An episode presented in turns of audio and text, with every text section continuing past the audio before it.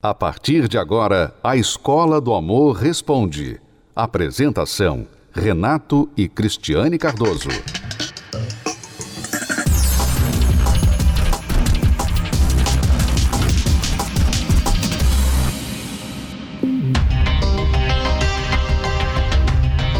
Basta chegar uma mensagem no celular do parceiro que pronto, a insegurança bate. Se ela se arruma, faz um penteado diferente. Ué, quem será que ela está querendo agradar? Bom, o ciúme faz parte da natureza humana, todos sabem. Mas qual o limite desse sentimento? Ele, mas que tanto que você quer ficar aqui? Quem que você tá olhando? Pra quem que você quer ver? Quando entrou as, as mulatas da Gaviões, elas não queriam que eu ficasse lá e que começou o barraco. Esse é o ex-jogador de futebol Diney, conhecido pelo seu talento em campo e pelos reality shows que já participou. Essa é a sua ex-companheira, Érica Dias, que o acusa de agressão física. Ele me segurava. O caso teria acontecido no camarote de uma festa. Ele já estava meio alterado na bebida. Eu sei quando ela bebe, ela toma remédio, tá já preta assim, assim, e ela se altera. E o motivo de toda a confusão teria sido o ciúme. Ele ficou um minuto com a banda, com a bateria, e já queria ir embora. Aí eu falei, olha, as passistas estão entrando, a passista. Quando eu falei isso, ele se transformou. Ele, mas que tanto que você quer ficar aqui? Quem que você tá olhando? Pra quem que você quer ver? Ele me levou para esse lado das arquibancadas que não tinha mais ninguém. O pessoal tava lá olhando tudo a, ba a bateria da Gaviões. Ele me chacoalhava e eu pedia para ele me soltar. Na verdade, eu berrava. Os seguranças, eu acho que eles ficaram meio sem saber o que fazer, por ser o Dinei. Dinei rebate a acusação. Eu segurei assim normal, mas segura como você segura normal para não ficar fazendo barraco. Eu falei, não faz isso, vai ficar mal pra mim. Eu sou ídolo do Corinthians. E segurando ela aqui. E ela falou, se você me segurar de novo, eu vou dar uma cabeçada e vou dar um murro. O caso foi registrado em um boletim de ocorrência online feito por Érica, que agora conta com uma medida protetiva contra Dinei. Já ele pretende acionar a ex na justiça por calúnia, falsa denúncia de crime, danos morais e até danos materiais. Os dois se conheceram há um ano e desde abril dividiam o mesmo teto. De acordo com Érica, essa não foi a primeira vez que o esportista demonstrou ciúme excessivo. Eu vejo o Dinei como uma pessoa muito carente. Ele não sei o que aconteceu com ele nos outros relacionamentos, não sei se é, ele já teve algum problema de traição ou algo do tipo, mas ele sempre foi uma pessoa que muito rígida. Eu não podia mais ter contato com as minhas amigas, ele teve o primeiro contato com a minha família, porém ele não, não se identificou com um dos meus cunhados, que ele teve um ciúmes meio, meio nada a ver. O ex-jogador deu uma outra versão da história. Disse que nunca sentiu ciúme do cunhado da ex. Eu não vou ser plateia num circo de um palhaço ruim. Se eles gostam da pessoa das brincadeiras do cunhado dela, eu não gosto do tipo de brincadeira. Então o que, que eu fiz? Eu não vou ficar vindo mais aqui porque eu não gosto do estilo de brincadeira das pessoas. Isso é um direito que eu tenho. Um relacionamento intenso, marcado na pele dele. O que, que a gente não faz pelo amor, mano? Aí, aí é. E agora, segundo Érica, na pele dela. Um sentimento presente em muitas relações, a prova da nossa vulnerabilidade, a causa de muitas fantasias criadas na nossa cabeça. Há quem acredite que ciúme é sinônimo de amor. Mas será mesmo?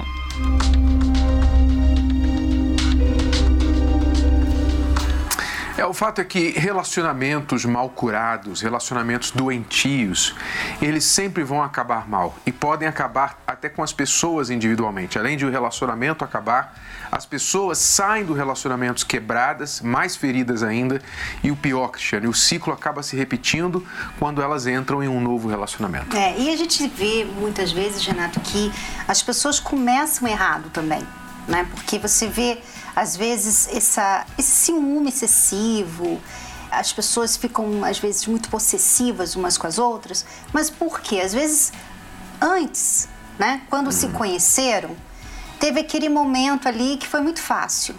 É, bateu o olho, gostou, levou para casa, né?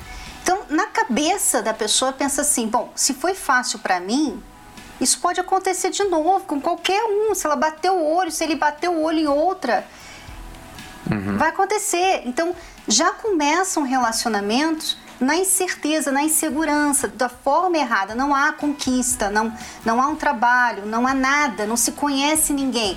Começa o relacionamento para depois conhecer a pessoa.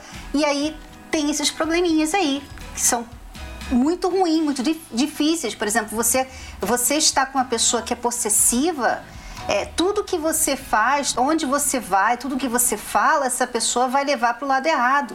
Quer dizer, né? e para onde vai um relacionamento onde se comete agressão ou se sofre agressão?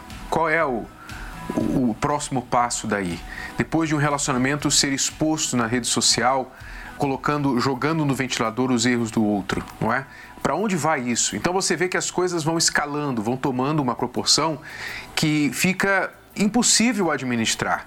E aí acaba o relacionamento da pior forma possível, as sequelas ficam, e como eu disse, o pior é que quando a pessoa entra em um novo relacionamento pensando assim, não, agora é outra pessoa, não tem mais nada a ver com aquela outra que eu estava, ela descobre que ela repete os erros do relacionamento anterior e novos erros ainda. Por quê? Porque ela não aprendeu nada, ela não resolveu nada do que terminou o relacionamento anterior.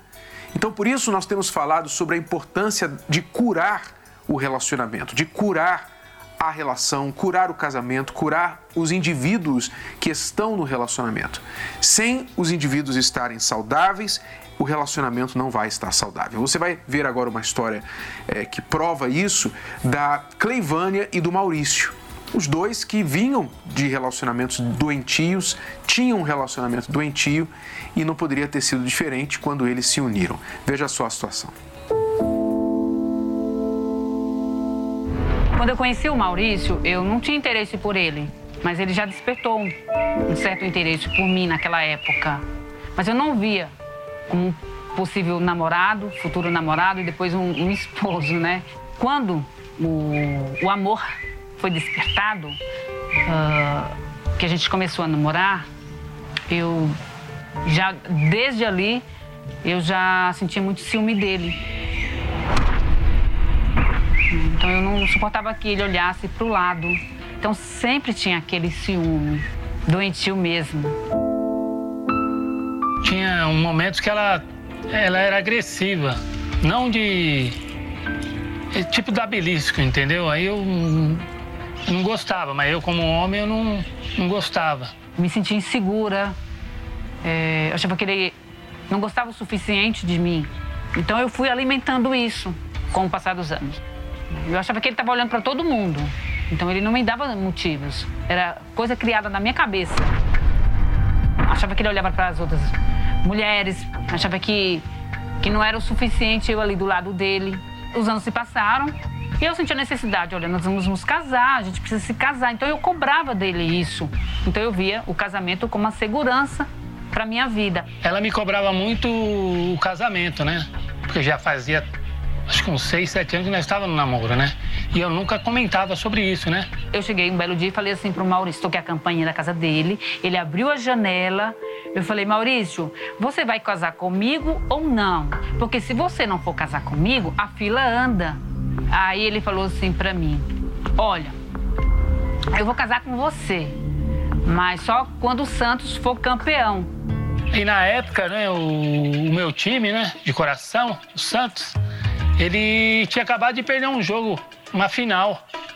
Eu tava bem abatido, né? E ela veio com esse comentário de novo. Aí eu falei, ó, quando o Santos for campeão, a gente se casa. Isso foi em 2002, rolou o campeonato, tudo o Santos venceu. E o Santos foi campeão.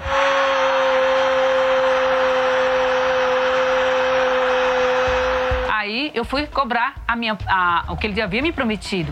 Mas eu não vi na memória que eu tinha falado isso pra ela. Eu tava comemorando o jogo, né?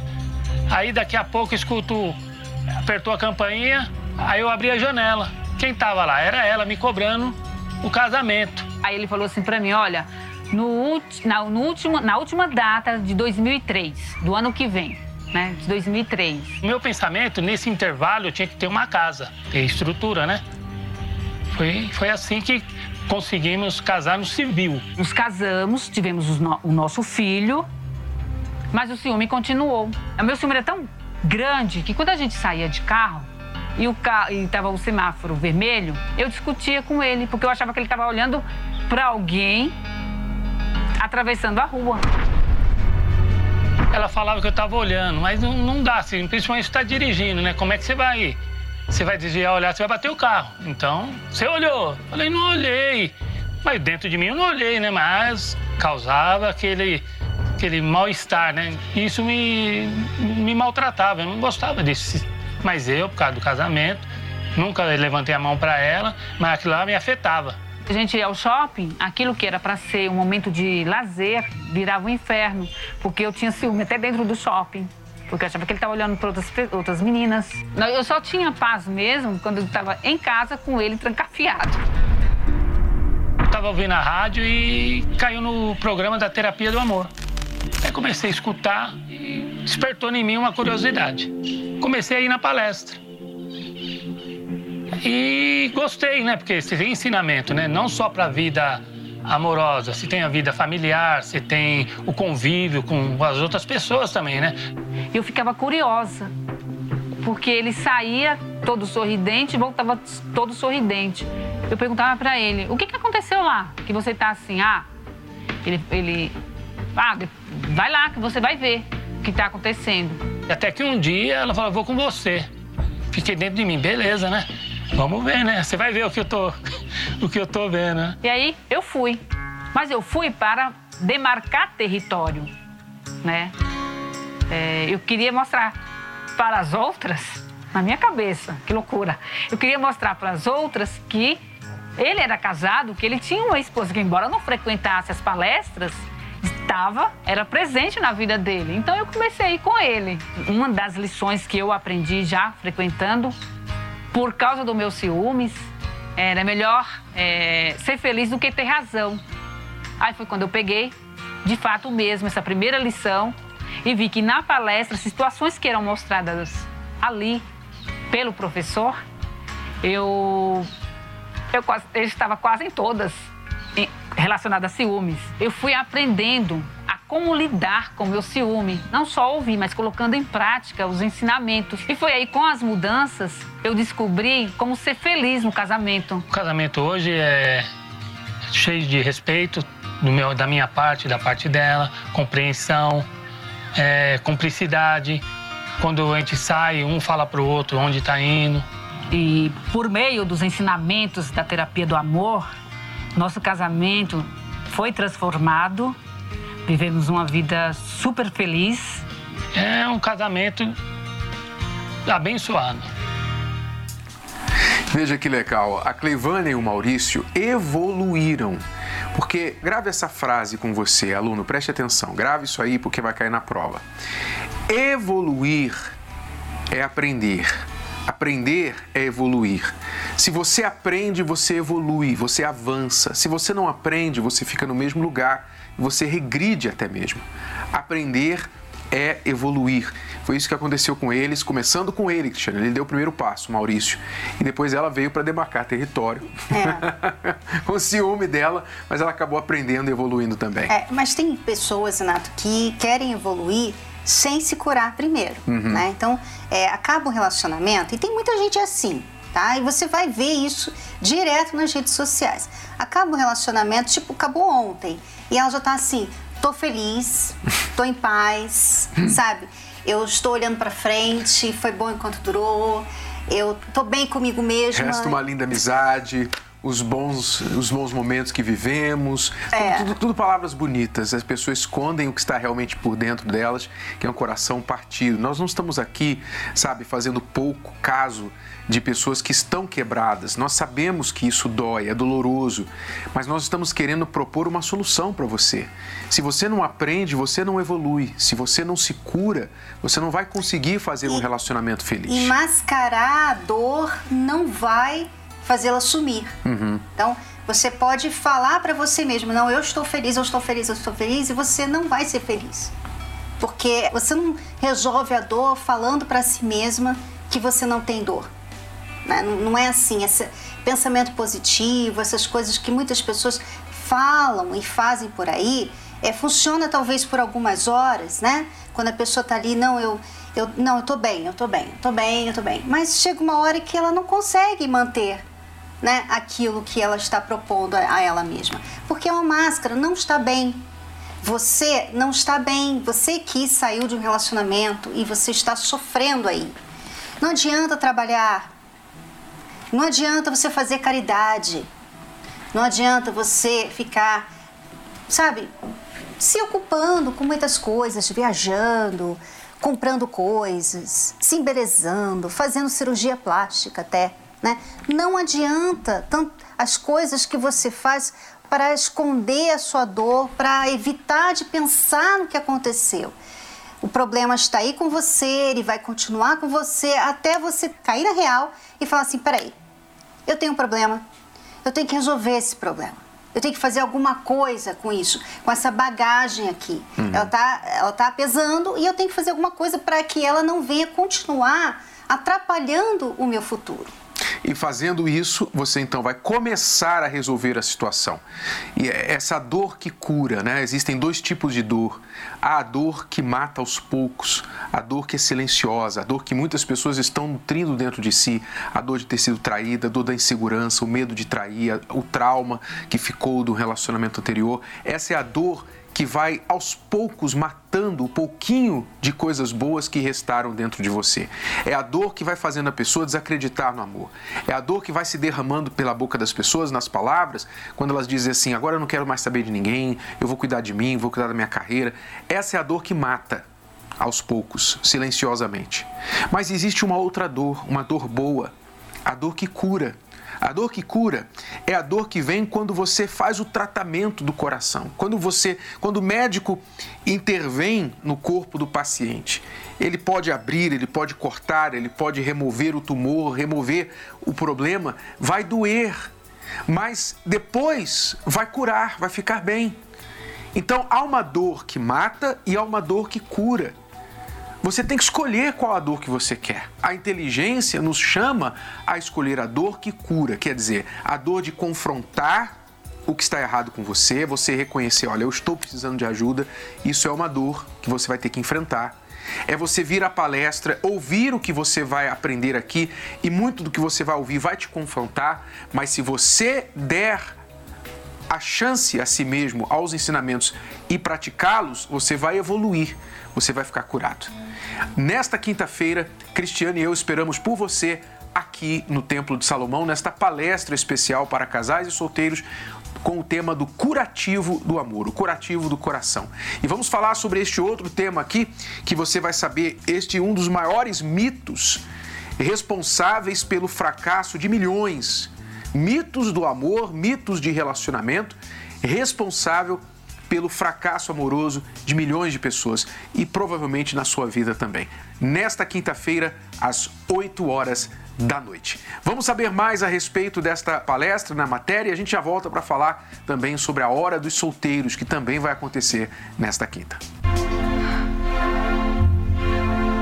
Quem nunca sonhou com um amor desses de filme? Encontrar um príncipe, se relacionar com uma princesa.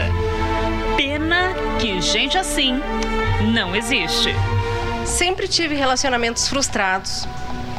Eu não confiava mais em homem nenhum. Inclusive, quando eu conheci o Fabrício, eu achei que ele fosse mais um desses homens. Sempre sonhei em casar, ter filhos. E o Fabrício, quando nós nos conhecemos, ele chegou já se posicionando. E aí noivamos e casamos em seis meses. Eu achava que ele bebia, saía para beber socialmente, mas com o passar do tempo eu fui vendo que era muito pior do que eu imaginava. Ele realmente tinha o vício do álcool.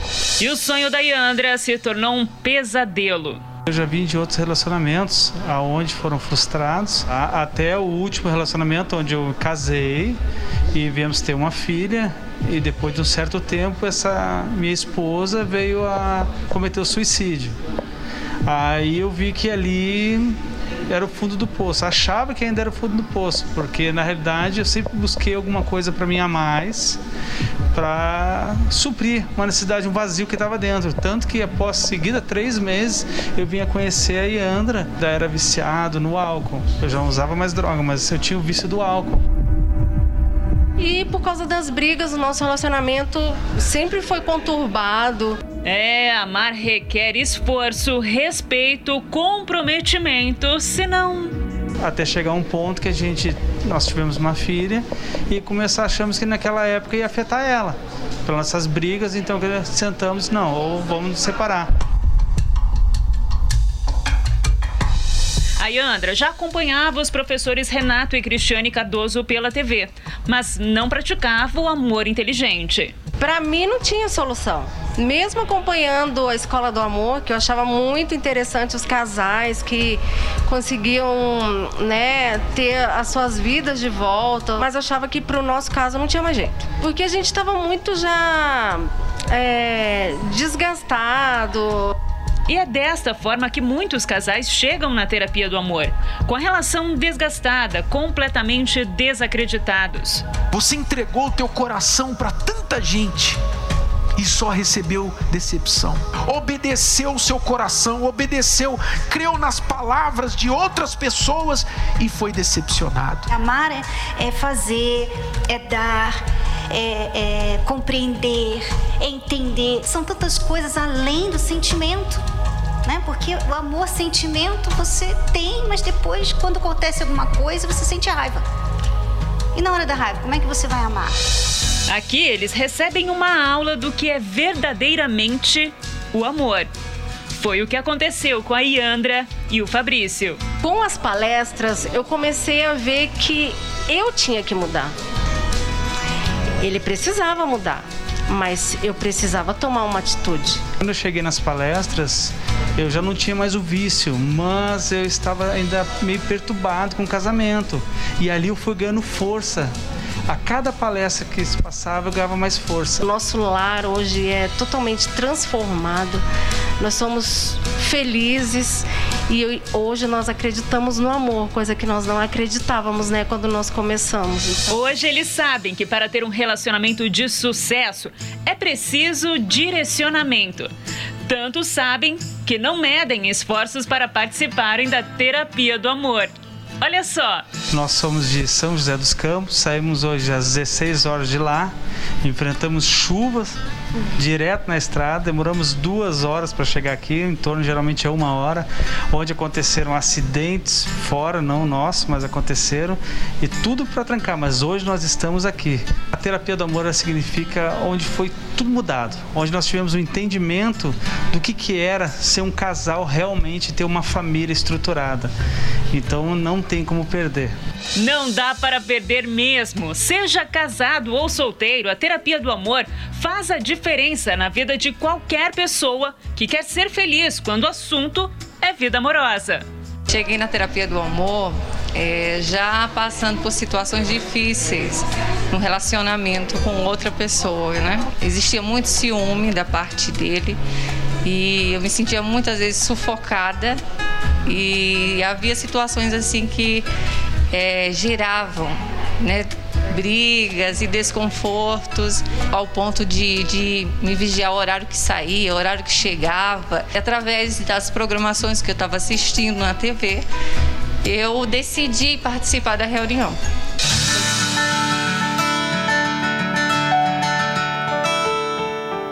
Pouco tempo depois que eu cheguei na terapia já findou a relação, porque quando você conhece, né, o que você realmente, o seu valor, de que maneira você deve ser tratada, o que você deve ou não aceitar em um relacionamento, você acaba enxergando que não vale a pena você tentar né, prosseguir numa relação que você vê os sinais que estão que vai dar vai dar errado. Eu estou pronta para ter um novo relacionamento, né? Eu estou com a alma curada. Eu acredito que há mais ou menos há dois anos, os dois primeiros anos foi tratamento. Né? Foi eu aprender a forma correta de agir, foi curar as feridas, as dores. E hoje eu tô em paz. Você também quer aprender sobre o amor que vale a pena, o inteligente e viver uma realidade feliz? Então anota aí. Terapia do Amor, nesta quinta-feira, às 20 horas, no Templo de Salomão, com Renato e Cristiane Cardoso, apresentadores do programa The Love School e autores do best-seller Casamento Blindado. A palestra, o estacionamento e a creche para os seus filhos são gratuitos.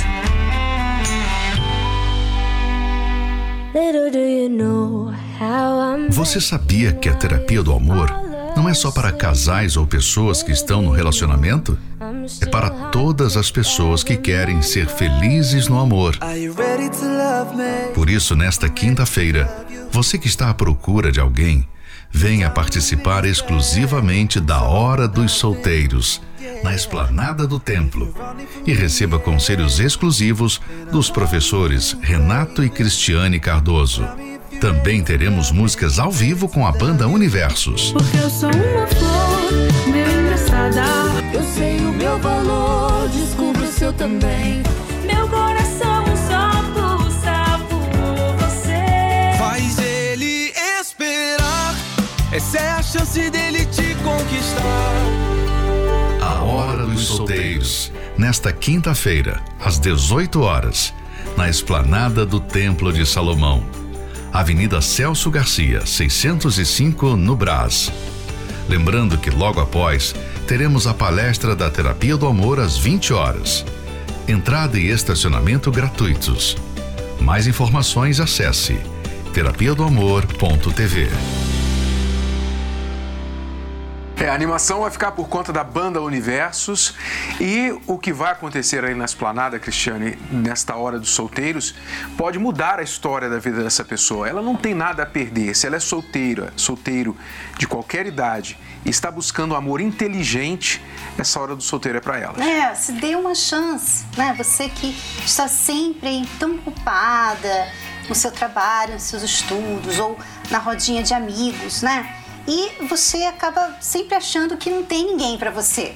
Mas você não se coloca, né, lá, uhum. lá para as pessoas que também querem entrar em um relacionamento sério. Às vezes você pensa assim, ah, não tem ninguém, ninguém se aproxima, mas como que a pessoa vai se aproximar de você se você está sempre ocupada? Ou escondida, né? né? É. Ocupada ou se escondendo, né? Não tem tempo para o amor. O amor também não tem tempo para quem não tem tempo para ele. Então, se você quer encontrar alguém legal, você diz, ah, não aparece ninguém legal. Aliás, vamos falar sobre o mito que tem prejudicado muitos solteiros, que inclui esse tipo de pensamento aí nesta quinta-feira. Esse mito aí, um dos maiores responsáveis pelo fracasso amoroso na vida de milhões. Então, se você tem pensado assim como solteiro, nunca aparece ninguém legal para mim, você olha para uma pessoa e fala assim, ah, a pessoa te atrai, você fala, ai, legal, tal. Aí você vai ver a pessoa está com a aliança no dedo. Ou se não está com a aliança no dedo, ela não está nem aí para você. Então você vai saber o que fazer, como agir. Nesta quinta, 8 da noite, aqui no Templo de Salomão, a palestra, mas a Hora dos Solteiros começa a partir das 18 horas e vai até as 19h45, tudo gratuito. Basta você chegar aqui, tá bom? Bom, alunos, ficamos por aqui, voltamos amanhã neste horário. Até lá. Até lá. Você pode ouvir novamente e baixar esse episódio da Escola do Amor Responde no app Podcasts da Apple Store e também pelo Spotify e Deezer.